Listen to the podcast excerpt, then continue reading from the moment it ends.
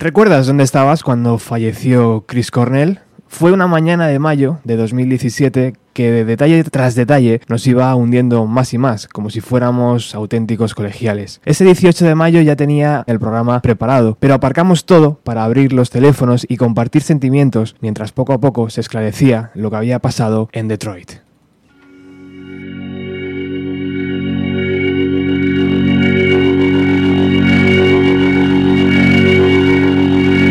down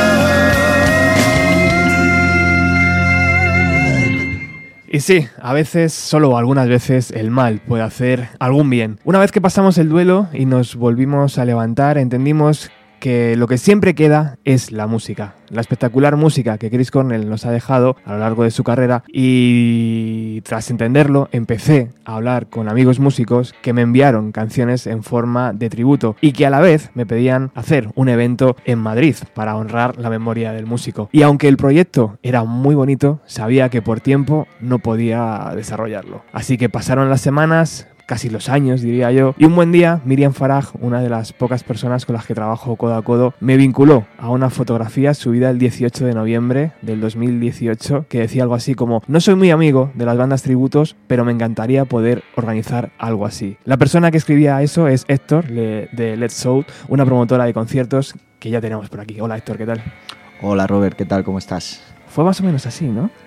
Exactamente fue así. O sea, yo me levanté, pues, pues eso, eh, de repente me pongo en las redes y no era consciente de que había un, tributo enorme en, eh, pues eso, homenaje que iban a hacer, pues eso, las grandes estrellas y amigos de Chris Cornell en Los Ángeles. Y de repente lo vi, pues hombre, sí, te mueve ahí el corazoncito y la emoción, ves quién se ha volcado, quién se va a volcar en ese escenario, y dices, es increíble, dices, qué bonito y dices, ¿y por qué no podríamos hacer algo, no sé, aquí a nivel nacional, en Madrid?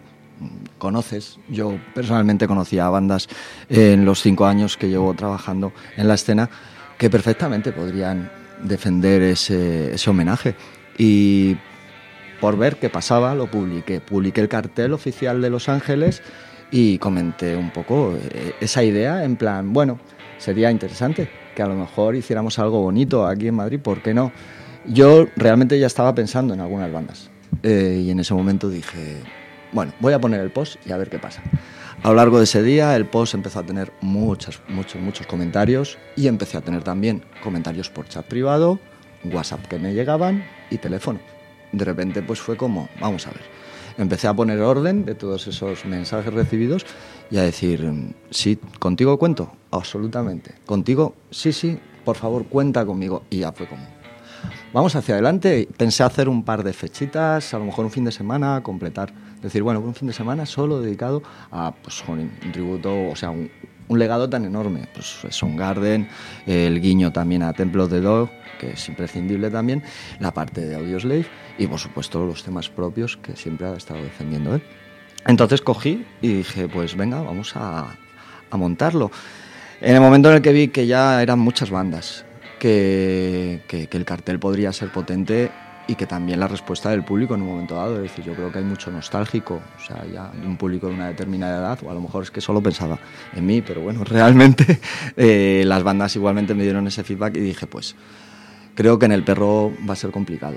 La sala del perro de la parte de atrás del coche pues tiene un aforo limitado y, hombre, dividir en dos días un set list, porque no se iba a poder hacer entero, determiné que fuera a lo mejor en otra sala más grande. Y es cuando pues dije, pues la Caracol me parece una sala interesante. También tienes que contar con los calendarios de las salas. Claro. Y así fue. Yo cuando vi aquellas palabras y aquellas fotos supe que de alguna forma debía ayudar, debía mm, hacerlo realidad también, debía apoyar, debía empujar. Así que por fin, el próximo 9 de marzo, en la mítica Sala Caracol, que es mítica en verdad, es una sala Absolutamente, increíblemente mítica de Madrid, bandas como Die Away, como Ethan, como Virgen, Jelly Ballet, Hatmakers, eh, Red Bone, Mirlo Blanco, Red Mouth y Evoe harán un homenaje al músico de Seattle. Porque, Héctor, sobre todo decías tú antes que lo haces por ti, ¿no? Por, por, ese amor hacia la música de los años 90. Pero es que este programa es exactamente igual. Yo empecé a hacerlo por mí, ¿sabes? Para hacer... Joder, pues aquella década me tocó tan de cerca, tío, que, que necesito hablar de ella. Y de repente me di cuenta de que había mucha gente que necesitaba escuchar otra vez aquellas canciones. Pues en ese sentido, Robert, muy de acuerdo, muy de acuerdo contigo y con tu filosofía. Evidentemente yo cuando me, me volqué sobre todo en programar bandas en la escena, eh, no era en absoluto, mi idea no era eh, hacerlo por mí, ni mucho menos. O sea, lo que es el fin del Let's Show es eh, mover y captar cierta atención de un público que considero que, bueno, pues no es que esté dormido, pero sí un poco está mareado. Hay tantísimas propuestas que de alguna forma centralizar esa información, esas bandas que salen con nuevos proyectos y darles ese valor que tienen y la oportunidad también de, que se muestren, tanto por redes sociales apoyando esa promoción, como por supuesto en el escenario. Esa fue, por supuesto, y sigue siendo mi primera mi primera intención eh, con el proyecto del Let's Show y la plataforma, que para mí es como un escaparate. En este caso sí considero que es algo un poco tirando para mí. Evidentemente, ¿de quién me ha arropado? Pues de la gente con la que he tropezado eh, en todo este tiempo, que son bandas que para mí me merecen mucho respeto y que particularmente mi programación es muy variada, pero en este caso estas bandas si están, es un poco porque me mueve ese punto de los 90 en el cual pues yo también eh, tengo mis bases. Estás mis cómodo. creencias. Sí, Claro. absolutamente.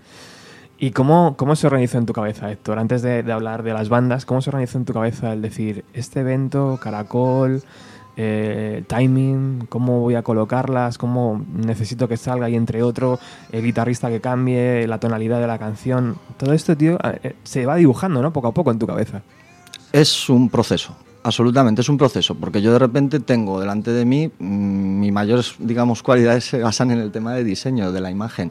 Entonces yo, pues sí, tengo un cartel, tengo de repente un- unas bandas. Esas bandas, ellas mismas, van aportando, por supuesto, una serie de contenidos.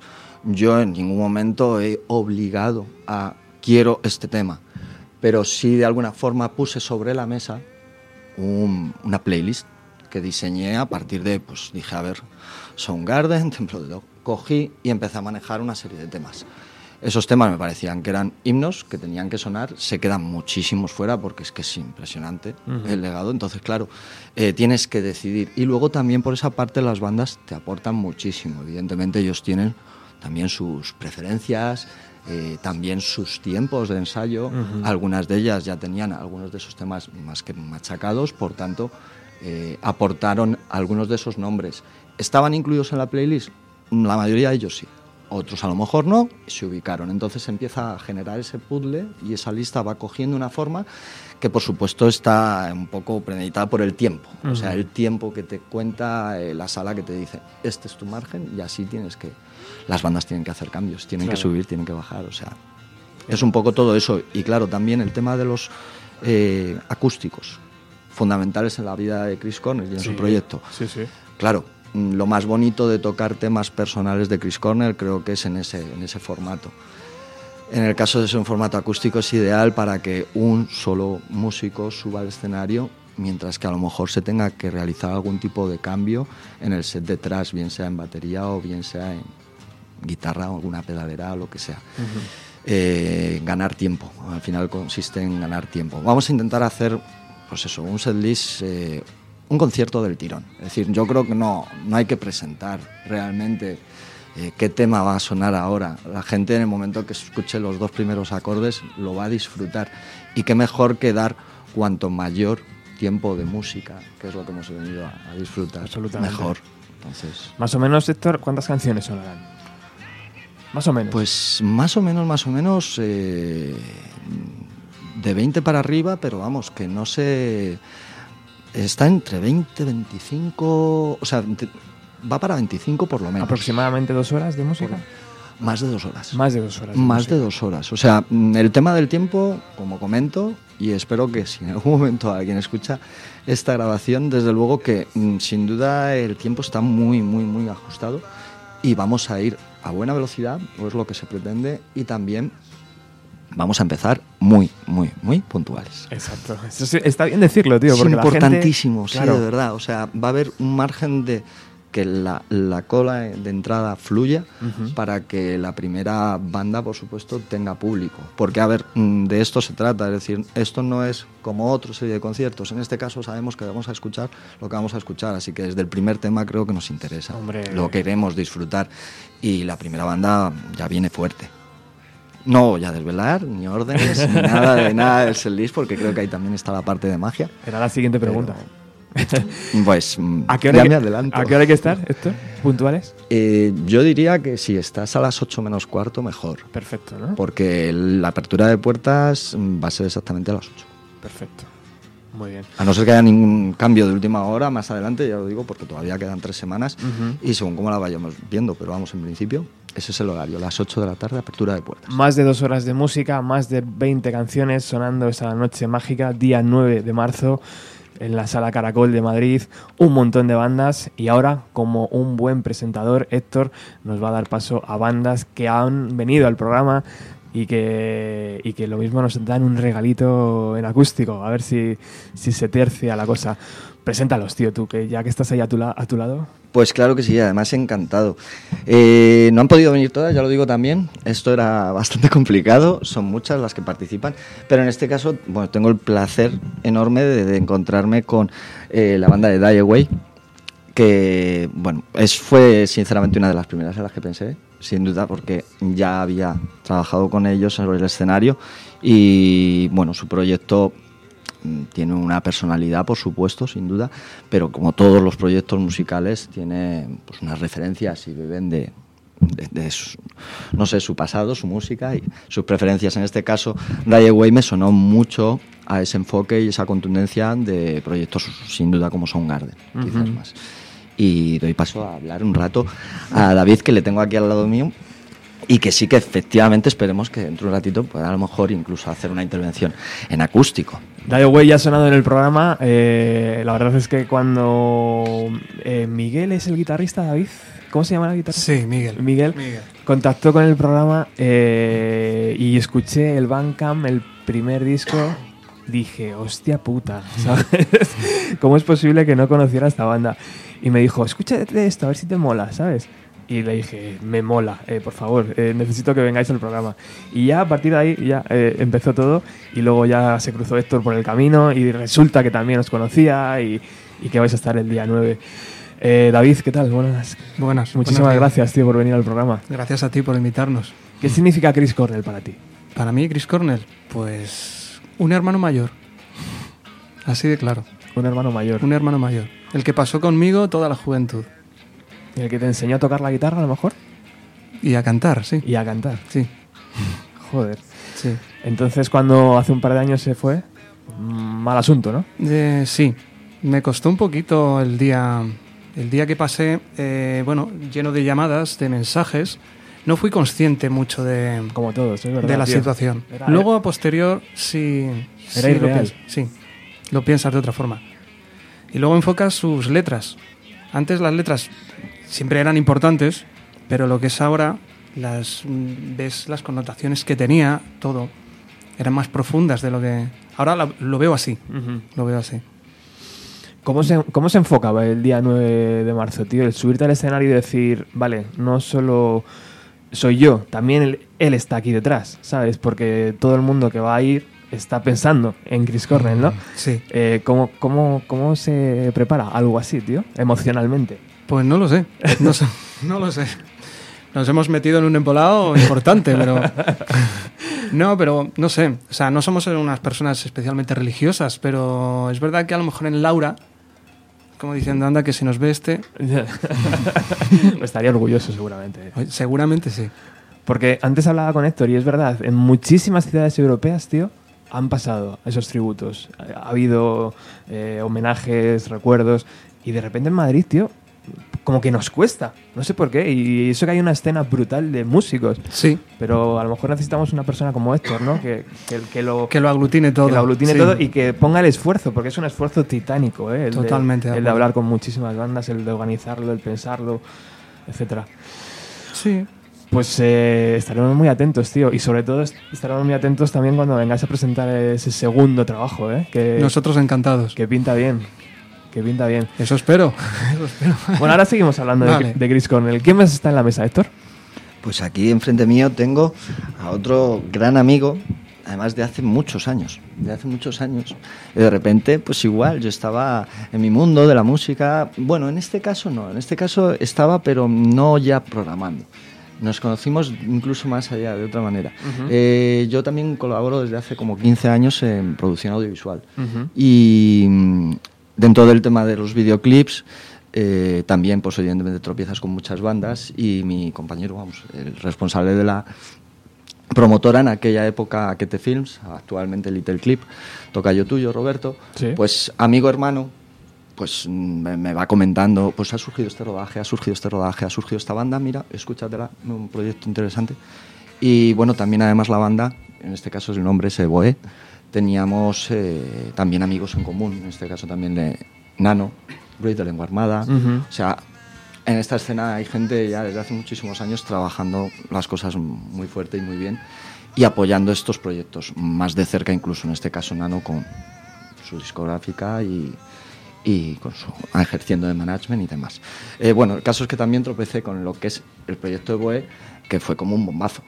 O sea, porque era algo de repente distinto, sinceramente. O sea, en aquella época yo creo que estaba despuntando mucho, o yo, a lo mejor personalmente escuchaba mucho Muse, y era un sonido muy distinto. Eh, para aquí, para lo que es a nivel nacional, era un proyecto que a mí, de hecho, ahora ya no lo sigo tanto, pero en los dos, tres primeros discos era como de repente un referente distinto. Ese falsete, ese concepto tan guitarrero y tan potente. Y me encontró con unos Seboe que tienen cierta similitud, es decir, es un rock contundente en castellano, siempre he sido muy rockero, pero con gusto. Es decir, en este caso es eso, el matiz de tener algo con gusto, ya no solo el proyecto en sí a nivel musical, que tanto el batería, Héctor, mi tocayo, increíble, eh, guitarras, David a la voz, ese pedazo de chorro de voz, o sea, es que era como muy impactante. Y todo eso envuelto además en una imagen muy bien construida. Fue un proyecto, ya te digo, a mí se me quedó ahí como un poco, uff. En el momento que de repente ves proyectos que pegan tan fuerte y de repente por circunstancias se van diluyendo, es una lástima. Pero no se te olvidan. Para mí siguen siendo un disco que está ahí, que, que yo escucho de forma frecuente. Y por supuesto conservo la amistad con ellos siempre todo lo cerca que puedo. Y en este caso fue pues rápido coger y contactar con David. Es decir, bueno, realmente fue él el que de repente pues, me escribió y me puso, oye, a mí esta idea me mola. ¿Contarías conmigo? Y le dije, bueno, pues sería un placer, ¿no? Lo siguiente. Y aquí le tenemos. Hola, David me rompe el alma ahora mismo de lo que te acabo de escuchar. Pues chiquillo, es, es lo que algunos, algunos pensamos y de hecho tú sabes que en redes a veces este tipo de debates se provocan. Ahí hay mucho seguidor de Boé. Siempre está ahí la, la, cadena tirando de todos, mira que lo intentamos, ha sido, joder, qué bonito, tío. La verdad es que tu análisis ha sido una forma de verlo desde fuera, pero como, como, como si lo hubiera vivido yo igual, porque no hubiera puesto mejor las palabras, o sea, como has definido esa época, ¿no? La verdad es que fue un momento muy, muy, muy grande para nosotros y lo vivimos muy intensamente y fue muy bonito, tío. Y lo que arrastramos de ese, lo mejor que arrastramos de eso, aparte de las emociones que compartimos con el público, pues fue gente como tú, tío. O sea que... Es que es increíble, de todas formas, el proyecto tenía, tenía una base especial. Es decir, no erais, o sea, erais cuatro. Sí, sí. Pero es que no erais cuatro, erais cinco.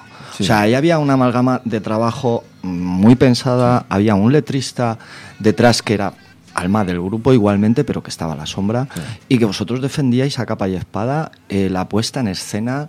Mm. Eh, me parece que, o sea, eso os llevó tiempo estudiar eso. Bueno, fue algo, tío, yo tengo la suerte de... Además es que hemos crecido como amigos todos, o sea, yo siempre digo que tengo la suerte de tener amigos genios y al final pues es como, tío, no sé cómo, cómo pasó, pero de real, eh, en realidad pasó. Y lo que pasa con los genios es que es muy difícil de contenerlos. Entonces luego ya cuando pasa esto, cada uno empieza a tirar para una historia. Eh, yo creo que nos sobrepasó el hecho de intentar gestionar un segundo disco que tuviera esa ya cada uno empezó a tirar a su movida y no nos, no nos pusimos de acuerdo y somos grandísimos amigos, tío, y seguimos compartiendo la vida juntos y, y es algo muy guay, ¿no? Luego ya cada uno ha hecho, su camino independientemente en la música, pero, pero vamos, lo recordamos con cariño. A mí, de, hecho, me sigue escribiendo gente de Chile, de Sudamérica, diciendo, tío, pero ¿qué pasa con el huevo vas a hacer, tío?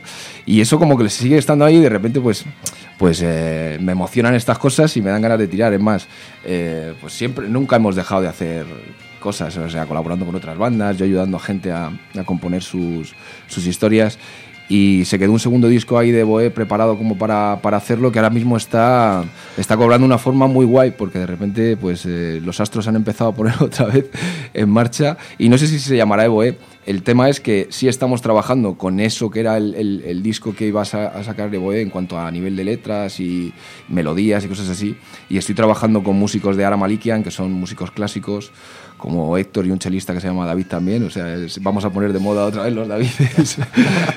y, y, estoy muy emocionado porque de repente estoy viendo que ese trabajo que se quedó ahí hace 10 años, pues puede que en breve vea la luz de una forma diferente. Entonces estoy bastante emocionado.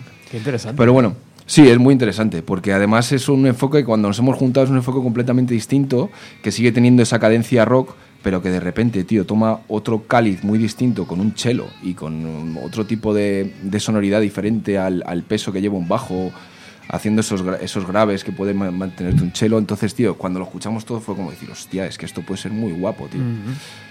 Y había ahí un trabajo muy grande hecho a nivel melódico y de letras y conceptual, que era lo que nos molaba a nosotros hacer. Nosotros teníamos una reunión todas las semanas, los jueves nos juntábamos a, a beber vino, tío, y a hablar de la vida. Entonces, claro, era como decir, joder, qué guay esto, tío. Si es que esto ya de por sí es la polla, tío, que pollas de hacer un disco ni nada. No tío, vamos a quedarnos con esto, que esto es lo que mola. No estaba entonces tan desencaminado. Estás, está ese. O sea, es que los proyectos que son así tan forjados, igual que entiendo sí. ahora mismo, Die Away lleva tiempo sin llegar con esta publicación que va a lanzar ahora. Y yo entiendo que es por una madurez que esto conlleva. Es decir, es un trabajo de fondo y que, bueno, también ya pues eh, no son proyectos que manejan eh, como muchos con los que tropiezo y programo de gente más joven, eh, también sí. la experiencia es un grado y cuando tienes que digamos madurar un proyecto de un nuevo claro. disco creo que lleva su tiempo y hay que estudiar. Sí. ¿no? Eso tiene un pozo ya ahí que no veas. Cuando es como un vino que va cogiendo ahí de repente cosas que habías hecho hace un tiempo, de repente las coges al, a, con otra perspectiva y dices, hostia, pues es, y coge otro cáliz, lo que tú dices, es ir madurando algo que se, que se nota que no es de coger una canción que has hecho en 10 minutos, ¿no? Eso uh -huh. está muy estudiado y está muy pensado. Y bueno, pero eh, no sé, no sé qué va a pasar porque luego la vida es muy, compli muy complicada, ¿no? Bueno, pero esperemos que salga. estamos, menos, estamos, joder, estamos claro. trabajando en ello y vamos, por lo menos hemos propuesto vernos, estamos viéndonos una vez a la semana y eso ya es muchísimo, o sea que, tenéis, tenéis que las, va, va, a salir algo, las, va a salir algo en breve. Tenéis las puertas abiertas para, Genial. para presentarlo cuando sea. Muchas gracias. Pero David, Chris Cornell, tío.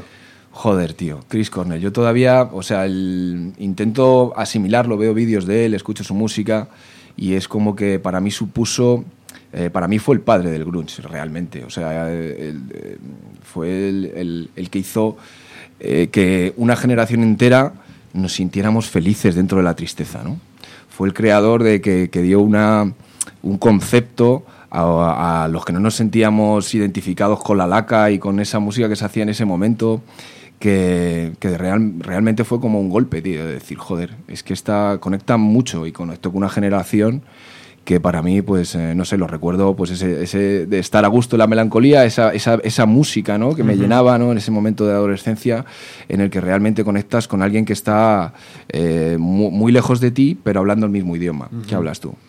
Entonces, para mí, pues ha sido un referente muy grande, siempre. ¿no? Y como mmm, vocalista, como cantante, tío, intentar acercarte a lo que él hacía con su garganta? Para mí es, eh, es, inexplicable como una persona durante 40 años puede cantar a esos niveles de exigencia y con ese nivel de entrega que él tenía. Eh, luego yo hablaba con gente y me decía, no, pero es que está muy quemado muy tal. Y digo, nos ha jodido, tío. Es que mm, un futbolista con 40 años ya no puede seguir siendo, no puede seguir jugando. O sea, le exigimos a un cantante que siga cantando como cuando tenía 20 años, claro. cuando es algo que es exactamente igual que una pierna o que un tobillo. O sea, uh -huh. es que es algo muy físico y la voz es algo que sí, que tiene una carga emocional. Y yo creo que él, como nadie, supo ir adaptándose a, a las necesidades que fue cambiando. De repente, un giro brutal que, eh, que, tuvo después de discos en solitario como California Morning y todo esto, que para mí son obras maestras incomparables. Eh, un bombazo cuando, cuando te mete una, una, banda aquí creada por el Mick Rubin, que es, si Chris Cornell fue el padre, pues él fue la madre del, del grunge, ¿no? Entonces, de repente te surge con Audio Slave y le ves otra vez ese nivel de entrega, eh, cantando esos registros que dices, este tío es incombustible. Entonces para mí es un poco inexplicable. No sé cómo podía soportar giras, tío, no sé cómo podía seguir cantando así, realmente a, a hacerlo como lo hacía, ¿no? Uh -huh. Porque eh, los que hemos sufrido un, una gira sabemos el desgaste que tiene la voz y sabemos lo, las implicaciones emocionales que tiene. Eh, para mí Chris Cornell sigue siendo inexplicable. Y luego también el artista, ¿no? Con esos demonios dentro, que parece que tenemos la maldición de los que escuchábamos la música de Seattle y de, y de los 90, que que muchos se han ido, tío. Y se han ido de forma como muy desagradable a veces, ¿no? Yo qué sé, tío. Yo es que soy muy conspiranoico con esto. Yo cuando lo ¿Sí? escucho hablar digo, no puede ser una persona... O sea, porque no era el típico trillado. No, no, tú, lo, tú le veías hablar y, tío, no, no estabas viendo a Kurt Cobain, claro. ¿sabes? Estabas viendo una persona que ya tenía una carga, eh, no sé, una madurez, un, había asimilado muy bien. Eh, él escuchas entrevistas de él hablando después de cómo, cómo vivió él ese momento, ¿no? De, de repente en dos sí. años de no ser nada mm. a ser una, una, estrella y tener giras con Guns N' Roses en ese momento y cosas así. Y cómo él hablaba, cómo él tiene una retrospectiva de sí mismo que dices, tío, esa mente tan analítica, no, no me, no me cuadra con un suicida, para nada, tío. Yo no sé, yo no. Bueno, al lado de David tenemos a Urco. Curco. Urco, sí. ¿Y ese nombre tan bonito? Bueno, es- viene del País Vasco, Ajá. pero yo vengo de Madrid, no vengo de- del País Vasco. Guitarrista. Sí, guitarrista. Muy bien. Y También influido por todo el movimiento Seattle grunge eh, rock. yo sí influido, pero tardío, porque claro, yo cuando todo este movimiento yo tenía cinco años, entonces Ostras. ahí no, yo no tenía ni idea y llegué tarde, por así decirlo. ¿Y cómo se ve desde la lejanía de, la edad? Es- es Pues como yo- un movimiento bonito, como un movimiento... Sí, precioso, o sea, un movimiento precioso y creo que, que no se ha perdido eso, o sea, aunque yo empecé a escuchar Nirvana, eh, eh, Soundgarden, Audioslave, bueno, Audioslave no es grunge, pero bueno, Eh, empecé a escucharlo ya, pues eso, en el 2000 y pico y tal, yo descubrí esos grupos y a mí me llegaron pues como podían haber llegado cuando, cuando, cuando salieron, ¿no? Y yo siempre he escuchado música alternativa y, y y, y lo que pasa que, claro, no vivía el movimiento que hubo en los 90 a lo mejor, que estaba a tope, ahí cuando lo escuchaba yo ya era como el tío raro que escuchaba esa música, no, no estaba ahí metido en ese Te pi- movimiento. Te pilló ¿no? con dos años o tres años. te Claro, eh, entonces llegué tarde. Me, me hubiera gustado vivir esa época de, de cuando explotó todo eso. Claro. Era, era un momento muy, muy guay. Sí. Eh, ¿Qué os parece si escuchamos una canción que se llama Di hola al cielo? ¿Os suena de algo?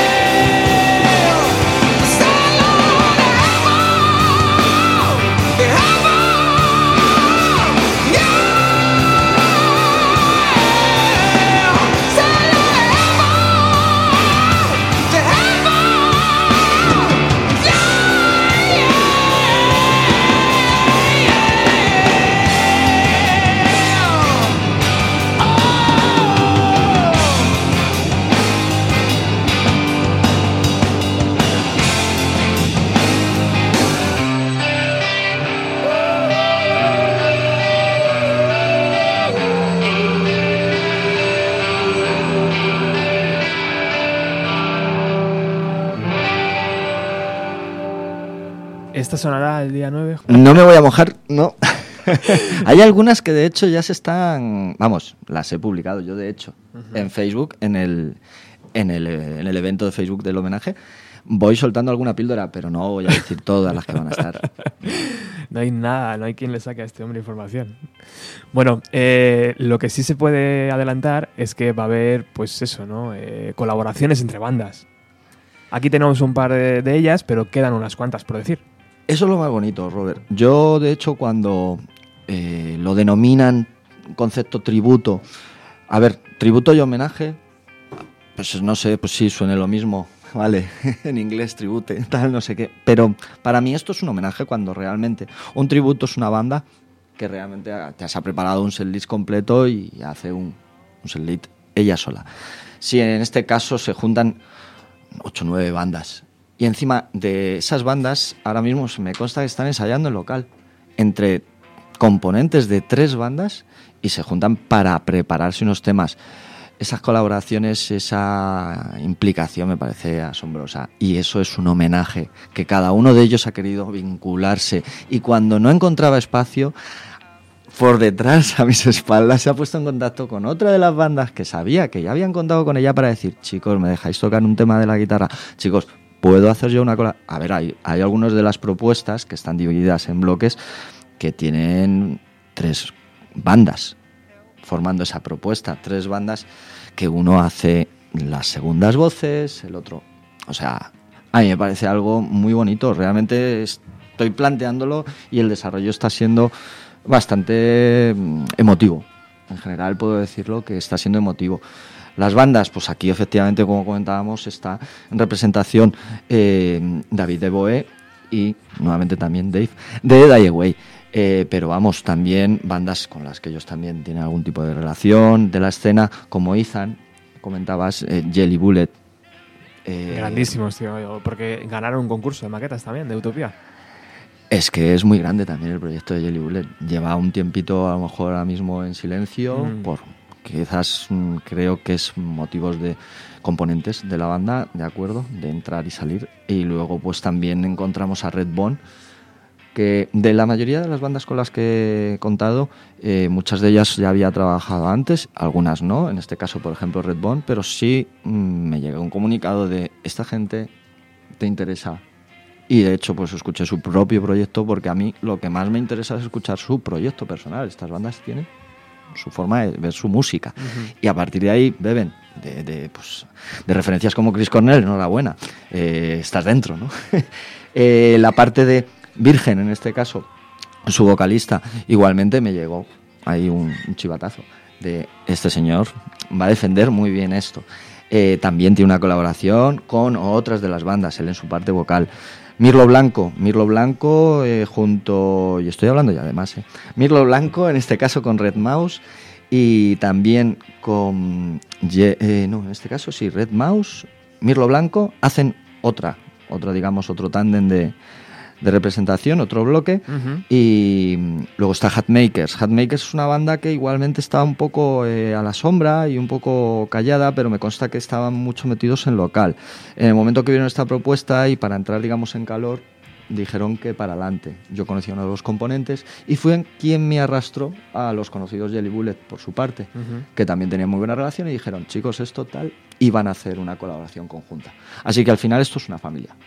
¿Cuántos han quedado fuera, Héctor? ¿Cuántos mm, artistas, cuántas bandas? Unos cuantos. tranquilamente, a día de hoy yo sigo recibiendo mensajes. O sea, de repente me entra un bajista, oye, mira, soy un apasionado, yo tengo mi grupo, estas son las características de mi grupo, ¿habría un hueco para tocarme un tema? Te hablo de un músico, en concreto así, plus, pero igual que músicos independientes, bandas me han entrado. Se habrán quedado tranquilamente seis o ocho propuestas de, de seguramente bastante nivel. Pero claro, el tiempo es el tiempo. ¿Es posible que el año que viene haya otro tributo? ¿Otro concierto homenaje?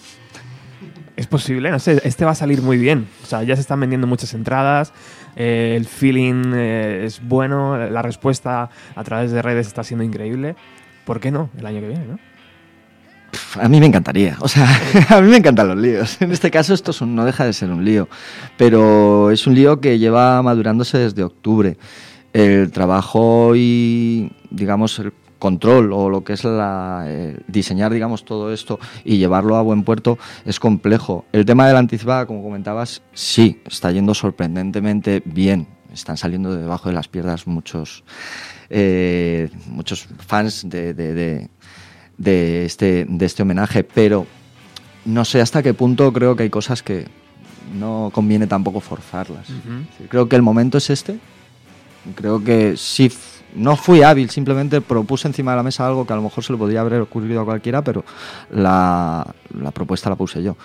Y la respuesta de muchas bandas, genial, estupendo. Repetirlo quizás a lo mejor no venga demasiado a cuento. Bueno, de todas formas, tío, cuando algo es, es bueno y cuando algo se crea desde cero, con una buena idea y con una buena iniciativa, tío, no se tiene que descartar tampoco, ¿no? Porque a lo mejor, eh, no, no, a lo mejor no el año que viene, pero dentro de unos cuantos años, tío, te apetece volver a hacerlo y, rescatarlo. Ese mismo sábado, 9 de marzo, se cumplen 500 programas de Bienvenida a los 90. Lo hemos querido hacer coincidir también para hacer una fiesta por la mañana hacer radio por la mañana, eh, mm, recuperar algunas canciones que han sonado durante todo este tiempo en el programa y luego irnos por la tarde a Madrid todos juntos a, a esta maravillosa tributo, homenaje a Chris Cornell ideado por, por Héctor y por estas bandas que estamos hablando de ellas hoy. Así que ese sábado lo tiene todo. Desde por la mañana va a haber sarao noventero, luego nos vamos a ir a comer, luego por la tarde unos cafés, unas copillas para calentar y luego a las 8 ya estamos allí en la Caracol apoyando. Lo estupendo de esto, Robert, es cómo ha surgido todo, efectivamente. Igual que las bandas han dado este, esta respuesta, eh, tú y yo no nos conocíamos. ¿no? No nos conocíamos en absoluto. De nada. de repente recibo un mensaje por tu parte en el cual dices que mm, me acabo de emocionar, ya era hora de que viera yo algo así en este cartel. eh, lo estaba pidiendo a gritos Sí. y de repente me lo has puesto tú delante. Por favor, quiero involucrarme. Es increíble tener esa respuesta. Es increíble. Para mí es, eh, es estupendo que la gente realmente le guste y tenga esa intención de arrimar eh, el hombro por algo que, que siente. Y en este caso tú me dijiste esto, yo por supuesto encantadísimo de, de- de tu aporte, de tu participación, de invitarnos aquí y de que además eh, hayas considerado celebrar, como has anunciado, tu 500 programas eh, con, este, con este evento. O sea, es, es emocionante. Es algo bonito que creo que todos compartimos. Sinergias, tío. Eh, efectivamente, esa es la palabra que yo creo que en la escena musical que vivimos eh, debería de practicarse más habitualmente. Bueno, ya veo guitarras por aquí, guitarras acústicas preparadas. Eh, vamos a preparar un poquito el estudio antes de que empiecen a sonar y vamos a recuperar un tema llamado Sam Sour.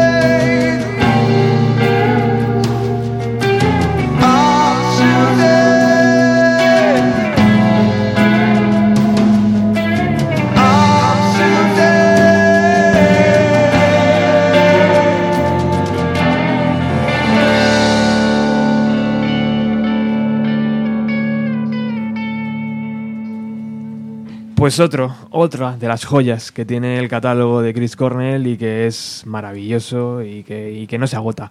Y que en un día, aunque Héctor diga que, que- que con un día es suficiente, no vamos a tener suficiente. Vamos a tener que hacer dos o tres más días. Bueno, guitarras preparadas. Eh, Curco y David. ¿Qué, qué va a sonar? Pues vamos a hacer un tema de, del disco, el primer disco que hizo Chris Cornell en solitario, que se llamaba Euphoria Morning, que cuando surgió a todos se nos puso un nudo en la garganta cuando escuchamos eh, esa maravilla. Y vamos a hacer el tema con el que abría ese disco, que es Can't Change Me.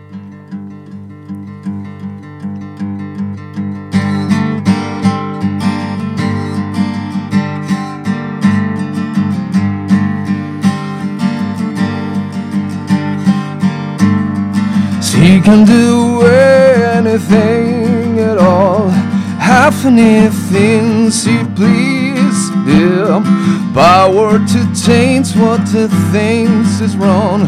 What kills you on with me? Yeah, wait, just one minute here. I can see this is trying to read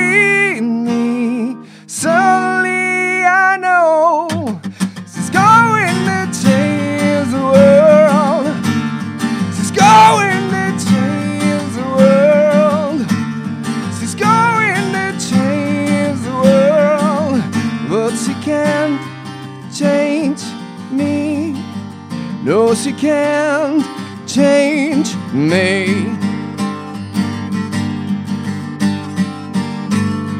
She has the daylight on her command. She gives the mighty dreams. Yeah, she can uncover your darkest fear, make you forget you feeling. Wait, just one minute more. I can see she's trying to free me. Suddenly I know she's going to change the world. She's going to change the world. She's going to change the world. But she can't change me. No, she can't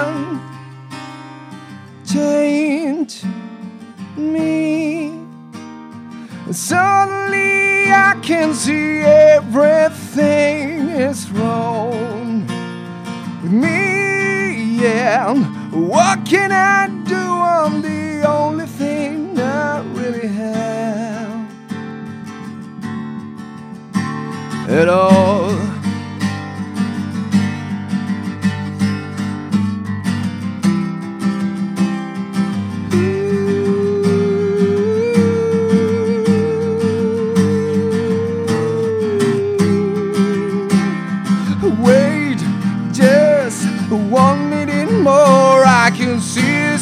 Trying to free me. Suddenly I know she's going to change the world. She's going to change the world. She's going to change the world. But she can't change me. No, she can't change me.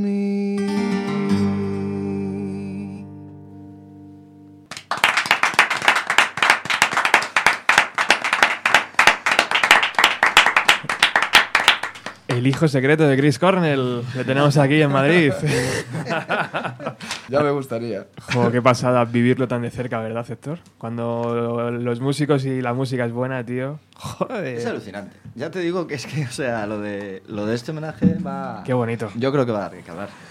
Antes hacía la broma con, con Urco de llamarle Curco, que imagino que muchas veces te lo habrán dicho, ¿no? Lo de Curco, Curco, Bay. Le viene ni al pelo. Claro, claro, ni, ni al pelo, tío. Bueno, qué maravillosa canción. ¿Qué, qué se siente cuando se enfrenta a uno a ella? Pues- Responsabilidad lo primero y luego se- Claro. se, llega a disfrutar, tío, por, por esa capacidad que te exige la canción, ¿no? Por- Sí, bueno, yo la disfruto porque soy un sinvergüenza y, y sé que no, no intento compararme con él ni para nada. Yo a mí, escuchándole, he aprendido mogollón Y, y sí, sí, la verdad es que la disfruto porque, por eso que te digo, porque no, no tengo ningún tipo de, de, de intención más allá que, que intentar compartir con la gente que nos escuche algo que a mí me ha llegado tan hondo, ¿no? Qué guay. Bueno, pues enfrente de- del cuadrilátero, podríamos decir, tenemos a- a- al otro David, que, que- que para muchos eh, es el Chris Cornell español. Por, lo- por lo menos a, a muchos te, te- te llaman así, ¿no? Sí, sí, me llaman así, pero bueno. pues, eh, Cualquiera dice otra cosa, ¿no? sí, Pues- también es verdad. El público tendrá la razón, no lo sé. Exactamente. Bueno, que me escuchan con buenos oídos también, ¿eh? Sí, te quieren mucho. Sí. Eso es, por- eso es porque eres buen músico y, y buen tío. Además, ¿te apetece también tocar algo o Sí, habrá que calentar un poquito. hay que ¿eh? calentar, no? Venga, pues vamos a poner una canción, Vale. por ejemplo. The Promise. The Promise. Sí, además es una gran película. Es una gran película. Es una gran película. Venga, mientras David calienta un poquito la voz, escuchamos The Promise.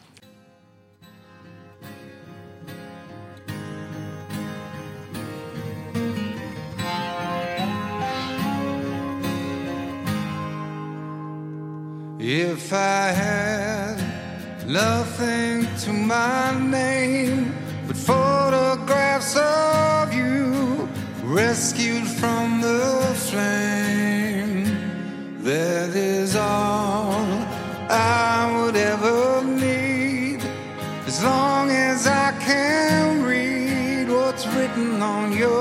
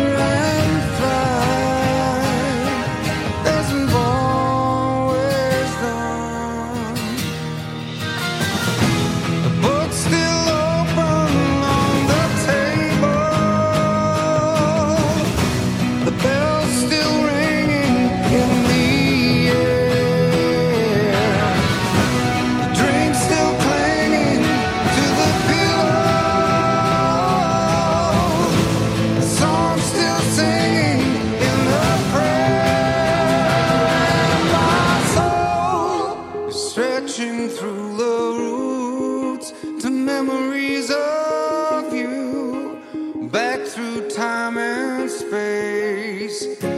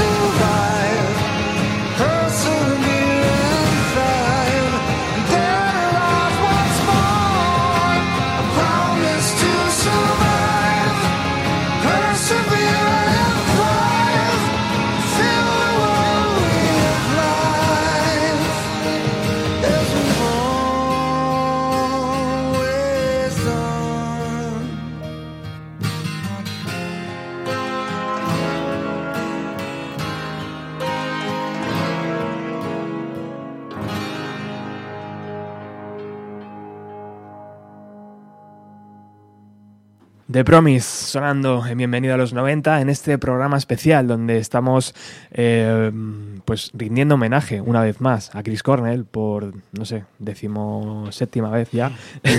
Y, todas las que quedan por venir, por supuesto, porque el día 9, el día 9 de marzo en la sala Caracol va a haber un evento precioso que ha ideado Héctor con un montón de bandas de, de- Madrid que van a hacer ese tributo, ese homenaje, ese recuerdo al músico de Seattle que tanto, que tanto echamos de menos, porque al final escuchamos The Promise y decimos, jo, las que quedaban por venir, tío, y que nos hemos perdido, ¿no? O simplemente la- lo, lo bonito que es de este catálogo. Bueno, David ya estaba preparado con su preciosa guitarra acústica. Sí. Eh, ¿Qué va a sonar? All Night Thing, un tema de Temple of the Dog, que supuso un- una apertura en mi mente. Perfecto. Fue, fue genial. Vamos a disfrutarla. Vale. Adelante. Motion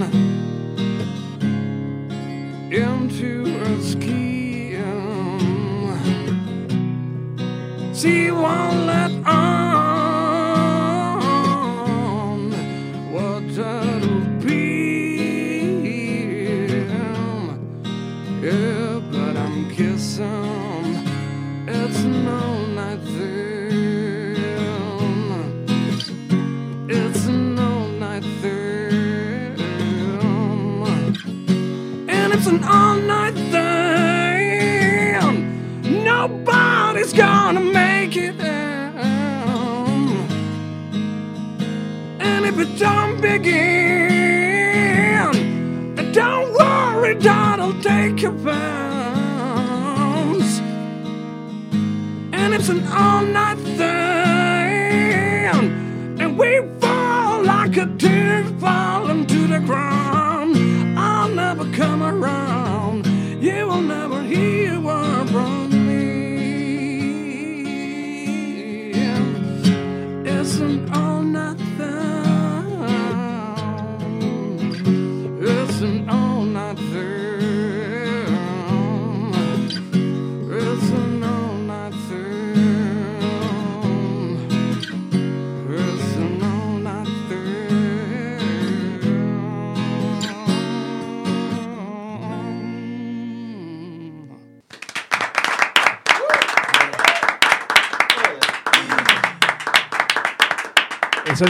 Nervios al cambiar los trastes, tío, es... es, es, eh, sí, es- son, los- son nervios reales. Son ¿no? nervios para en- enganchar la tensión en la voz. Joder, es que no veas, ¿eh?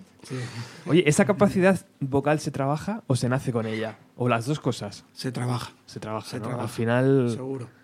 no se puede no se puede llegar ahí sin, Salvo. Chris Cornell, que, que- que él, nació con, él nació con ello.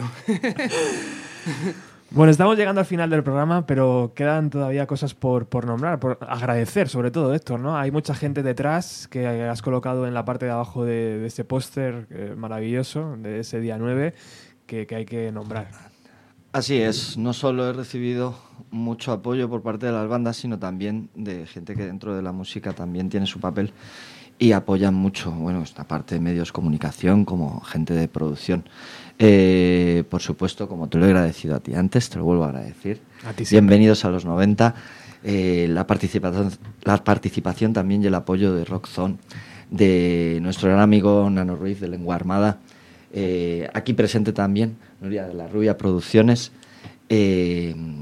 Por otro lado, también Distrito V, un gran saludo a Vane, que es un amor y que además también lleva apoyando muchísimo tiempo con su medio eh, esta escena.